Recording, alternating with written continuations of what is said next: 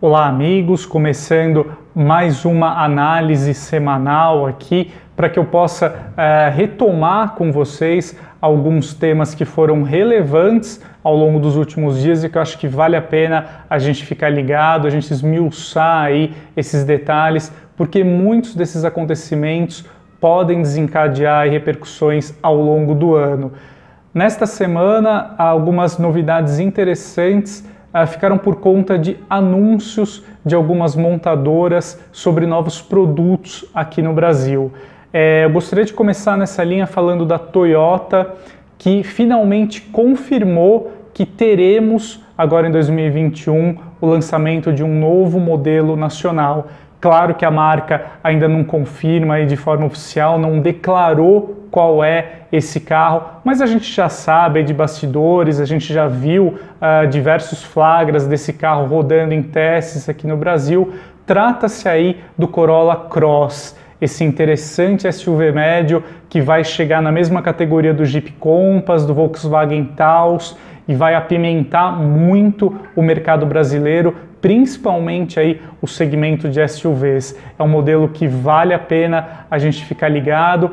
É, possivelmente esse SUV tem aí uh, os mesmos conjuntos mecânicos do Corolla, então a gente está falando aí do motor 2.0, 16 válvulas flex, com as injeções direta e indireta, e também o conjunto propulsor híbrido flex.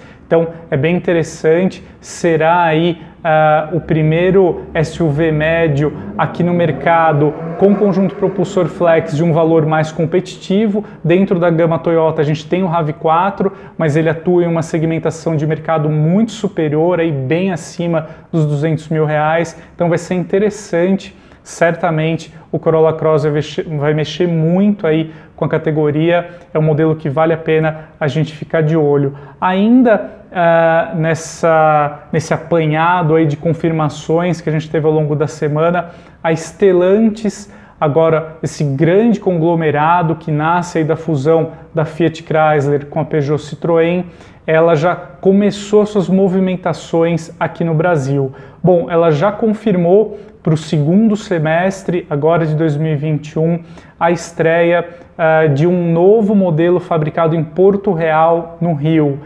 É claro que, assim como a Toyota, a Stellantis ainda faz segredo sobre qual será esse modelo, mas também ah, analisando tudo que a gente já sabe dos bastidores, a gente já ah, unindo aí algumas pontas, a gente já consegue descobrir esse modelo. Trata-se aí ah, talvez de um SUV pequeno que será o primeiro representante de uma família de compactos projetados para mercados emergentes. Essa família ela é desenvolvida na Índia e ela será composta por esse SUV pequeno, que deve ter em torno de 4 metros. Na minha opinião, pelo menos, no que eu considero, eu acho que esse carro será o sucessor do Citroën Aircross aqui no Brasil. Essa gama, pelo que a gente já sabe lá da Índia, ela será composta também por um hatch e um sedã pequeno. Talvez aí esse hatch seria o sucessor do C3 nacional e esse sedã, caso a Stellantis queira trazer aqui para o Brasil, posicionaria a marca no segmento de sedãs compactos. Né? Resta saber se agora pensando aí de uma forma uh, maior, né? um horizonte maior de marcas, seria interessante para Stellantis atuar nesse segmento de três volumes compactos, já tendo, por exemplo, o Fiat Cronos no seu portfólio. Né? Mas enfim, é interessante a gente acompanhar, então está confirmado uh, esse modelo novo em Porto Real a partir do segundo semestre. Vale a pena destacar que a unidade carioca já está adaptada, já recebeu, está pronta uh, para trabalhar em cima de uma nova plataforma modular, a CMP, que foi uh, projetada aí originalmente pela Peugeot Citroën, agora integra a Stellantis, é uma arquitetura muito moderna, também é multi-energia, então ela pode uh, suportar projetos de carros eletrificados, então uh, é uma estrutura bem mais interessante. É fato que a Citroën há muito tempo precisa de um estímulo grande aqui no Brasil para retomar uma participação de mercado mais condizente com o que ela já conquistou aqui no Brasil, né, em outros tempos, e certamente uma renovação de gama é fundamental para isso. Hoje, basicamente, a marca vive aqui no Brasil das vendas do C4 Cactus,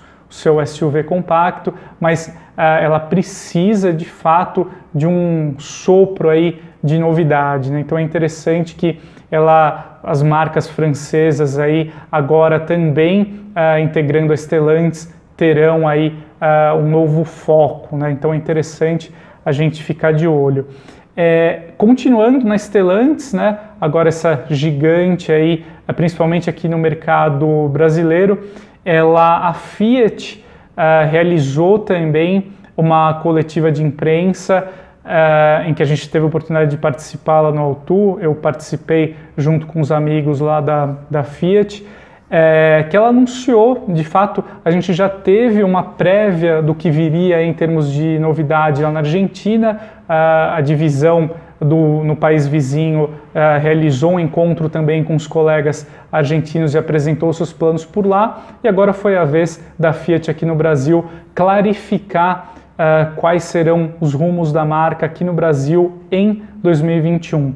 Então, a gente conversou com o Erlander Zola, que é o responsável pela marca Fiat aqui no Brasil. Durante a entrevista, uh, ele confirmou quatro estreias, como a gente já estava prevendo, né? Então, agora para o primeiro semestre, o facelift da Toro, inaugurando a linha 2022 da picape. A gente pode esperar aí uh, um grande aprimoramento na parte interna, com um novo painel, uma central multimídia com tela maior.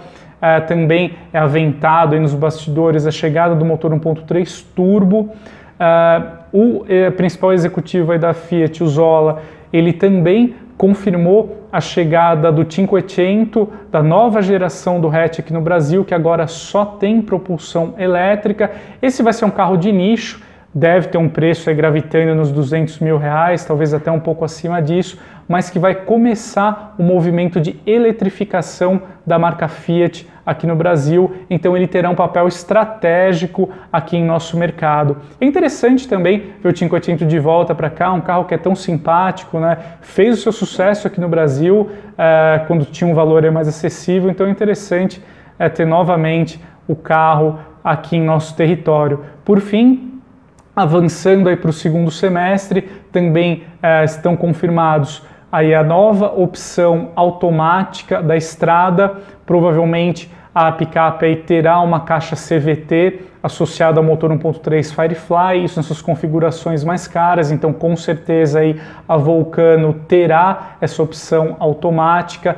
A Fiat agora com a nova estrada ela quer atrair aí um consumidor mais orientado ao lazer, né, até mesmo por conta aí agora do, da picape ter efetivamente uma cabine dupla com quatro portas, então ela se tornou aí muito mais versátil e certamente o câmbio automático é um recurso indispensável para atender esse público aí uh, que quer um carro mais prático para uso na cidade, também para viagens. Então, de fato, a pessoa poderá aí substituir o seu carro de passeio, por exemplo, um hatch compacto, um sedã pequeno e migrar de vez para a estrada. Então, certamente as vendas da picape que já estão aí de vento em popa podem crescer ainda mais. É, e por fim, a, a, quarta novidade da Fiat será o seu SUV compacto. Né? A marca vai entrar aí na categoria, talvez esse modelo aí é, chegue ao mercado mais para o fim do segundo semestre, mais para o fim de 2021. É, a Fiat não deixou ainda muito claro qual será o posicionamento de mercado desse carro. Eu cheguei a questionar o Zola sobre isso, mas é claro, né, por parte de uma estratégia, como seria natural em qualquer empresa, o executivo não pode entrar em detalhes. Mas o Zola comentou que, é, de fato, esse SUV é, será um modelo do segmento B, né, como é classificação técnica para é, automóveis compactos mas ele deixou claro que esse carro ele estará de olho aí nas versões mais básicas dos SUVs compactos, né? Então talvez já um indicativo aí de que o seu preço talvez fique nessa faixa de 90 mil, talvez um pouco abaixo, um pouquinho acima. É claro que a gente tem que olhar também, considerar a marca Jeep uh, o conglomerar, então aí o grupo Stellantis, né, a empresa como um todo, já tem um SUV compacto aqui no Brasil, então talvez a Fiat entre com um modelo um pouquinho mais abaixo do Renegade, com uma orientação totalmente urbana é, e, também talvez um preço um pouquinho mais acessível. Né? Também ah, esse modelo não deve ter nenhum sistema de tração integral, deve ser só tração dianteira mesmo, até mesmo por conta dessa proposta que eu comentei. É, a marca promete aí uh, entrar forte, entrar firme no segmento, uh, como é peculiar a Fiat, é né, uma marca que sabe trabalhar muito bem a questão de posicionamento de mercado, identificar quais são as demandas, os desejos dos consumidores e também trabalha muito bem o seu leque de versões. Então, certamente interessante ter uma marca como a Fiat no segmento de SUVs compactos atuando de uma forma mais direta mesmo, isso vai aprimorar muito a concorrência e quem ganha com isso é você, eu, toda, todos os consumidores aí tem é, um segmento mais aquecido, isso é muito bom. É, também, é, é claro que isso aí para o futuro, né? O Zola também comentou que ao todo são dois SUVs previstos aí na gama Fiat uh, e que esse futuro modelo, ainda sem data definida de estreia, terá um posicionamento de mercado acima desse SUV compacto que a marca lança agora em 2021. Então, uh, também já são aí algumas pistas sobre o que a gente pode aguardar dentro do portfólio da Fiat.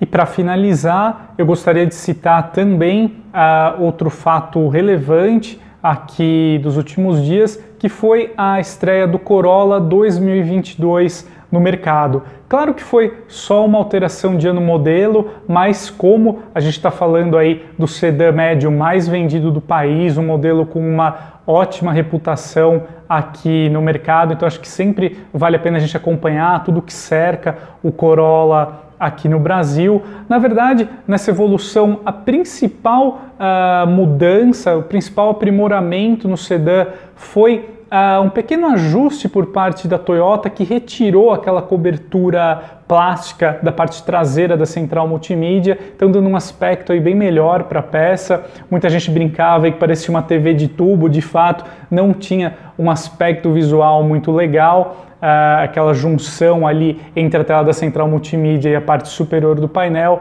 e agora a peça ficou muito mais bonita, mais elegante, condizente com o projeto moderno que o Corolla tem. É, então, hoje o modelo aí ele parte de cerca de 120 mil reais na configuração GLI de entrada e supera os 150 mil no seu catálogo topo de linha uh, Altis uh, com conjunto mecânico híbrido. É, e agora, para a gente finalizar mesmo, eu só acho interessante também destacar é, uma picape que a gente fala muito pouco, que é a Duster Oroch mas que tem um mérito gigantesco, porque praticamente ela criou, ela inaugurou o segmento aqui no Brasil. Ela foi a primeira picape compacta média a ser lançada por aqui no fim de 2015. É claro que a Toro conquistou uh, muito mais uh, consumidores aí ao longo dos últimos anos, uh, talvez é pelo fato da picape da Fiat contar aí com diferenciais como a tração 4x4, a motorização diesel, que são atributos valorizados pelos consumidores de picape e também o porte um pouquinho maior em relação ao Oroch, mas a gente tem que ficar de olho também na representante aí da Renault. Segundo informações apuradas na Argentina, é, talvez a marca ainda é, já esteja desenvolvendo uma nova geração é, para o modelo. É claro que o Duster é, já passou por uma atualização profunda agora em 2020 e ficou a dúvida, né? Pô, mas Euroc, que é um modelo derivado aí do SUV, como é que fica? Então tudo indica que a Renault não esqueceu do modelo, é, talvez aí já está pensando em uma atualização uh, nos mesmos moldes do Duster atual, ou quem sabe até uma migração completa para uma nova geração. De qualquer forma, um veículo comercial, como é o caso do Oroch, segue uma trajetória própria em termos de ciclo de vida. É um veículo comercial geralmente tem, uh, é muito mais longevo em relação a um carro de passeio, então, uh, claro que não dá muito para a gente se balizar uh, pelo Duster, no caso um SUV, que é praticamente é um carro de passeio, né? Uh, quando a gente fala da Oroch. De qualquer forma, a gente entra aí no radar que a marca está preparando uma atualização aí para picape. Mas, é claro, ainda é muito cedo, a gente não tem nenhuma previsão de data, quando essa estreia pode chegar ao mercado. É isso aí, pessoal. Esse foi mais uma análise aqui dos últimos fatos da semana. Espero que tenha ajudado você a recapitular alguns temas, também entender melhor outros assuntos e a gente se vê no próximo. Muito obrigado, um grande abraço e até mais.